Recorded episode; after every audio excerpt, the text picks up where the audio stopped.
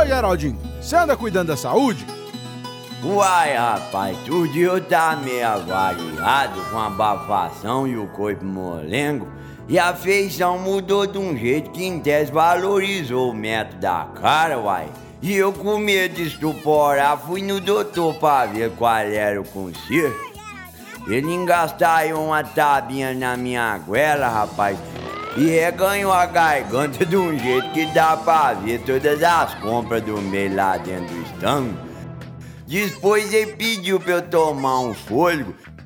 E eu já tava respirando há muito tempo, mas quando ele falou pra eu respirar, parece que eu desaprendi na hora, rapaz. Quando eu forçava a venta do lado de fora, o azinho de dentro já tava vindo na contramão, só. Aí eu fui pelejando até que eu voltei pra toada certa. Mas depois dessa mexeção, rapaz, ele rabiscou um papel lá falando o nome dos comprimidos muito diferentes e mandou eu pra farmácia.